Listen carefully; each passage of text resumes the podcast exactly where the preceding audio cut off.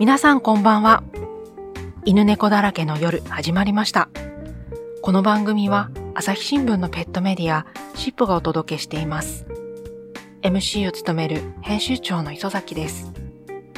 金曜の夜、犬好き、猫好きの皆さんにペットと一緒にのんびり聞いてもらえたら嬉しいです。今週は災害への備えについてお届けします。保護犬、保護猫の譲渡会運営を行っている一般社団法人 Do One Good は東日本大震災以降、被災地での支援も行ってきました。代表理事の高橋一宗さんに飼い主が普段から備えておけることについて伺いました。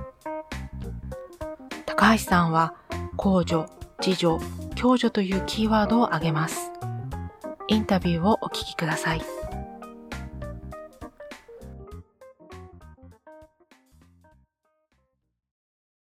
多分支援物資みたいなものに関しては、ほぼほぼ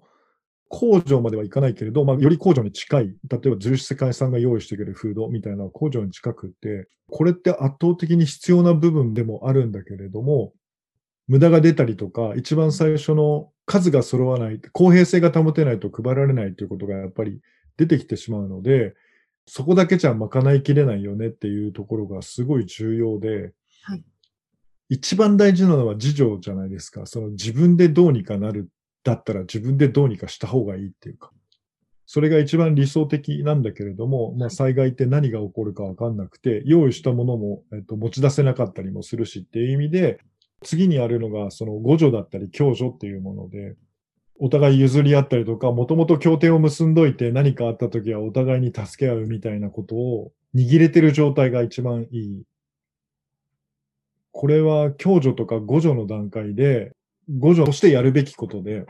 で、それでも賄いきれないものの、いわゆる、これで本当は災害時に乗り越えていくというか、うん、生活できるっていう状態を作れるのが、えっと、理想。とはいえ、さっき言ったように何が起きるかわかんないというものと、はい。えー絶対に難しいインフラの問題とかっていうのは、ここだけは控除に助けてもらうっていう認識になれば、控除に対する期待がそんなに高くないはずだから、はい。そこでのストレスって本当はないはずなんだけれど、何にも備えてないで何にもしなくて、災害の時、控除でどうにかなるをベースに考えていると、特にペットを飼っていたら、えっと、控除はちょっと後回しになるっていうのは、これ、当たり前の話なんで、そうするとその間に我慢しなきゃいけないとか、その間に辛い思いをするのは自分だけでなく動物たちが、はい。えっ、と、下手すりゃあの何も食えないで終わるっていうことになるので、特に控除はね、えっ、と、少し各自治体もいろいろ頑張ったりとか、えっ、と、やってくれてはいるので、えっ、と、人間は絶対ちょっとは我慢すればどうにかなるんだけれども、まだまだ追いついてないのは動物たちのための準備、備えが控除としてはなかなか難しいから、そこだけでも、まずは、えっと、自助、共助のレベルで完結できるようなことを自分なりに考えた方がいいなっていうのが、ここが一番大事かな、こう大前提かなというふうに。まず自分で何が備えられるか。あ、そうの後そう。その共助、誰か友達とか知り合そういとかそうと。、そう。うんうんまあ、五条ってなると、いろいろと自分たちがいるコミュニティだとか、まあ、サービスを受けているとこだとか、みたいなことを事前に、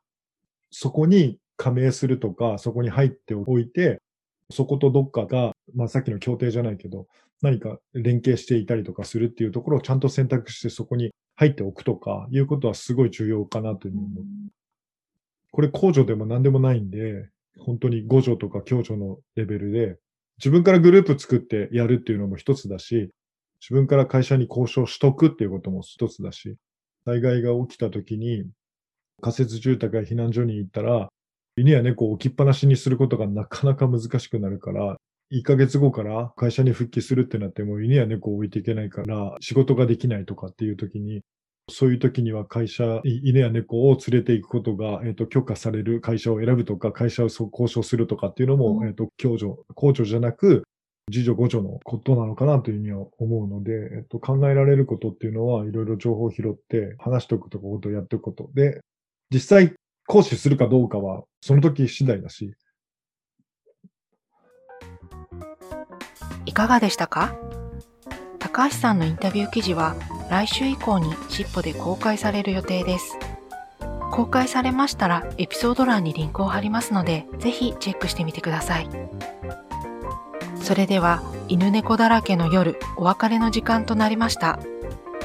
来週も金曜午後8時にお会いしましょう。どうぞ楽しい週末をお過ごしください。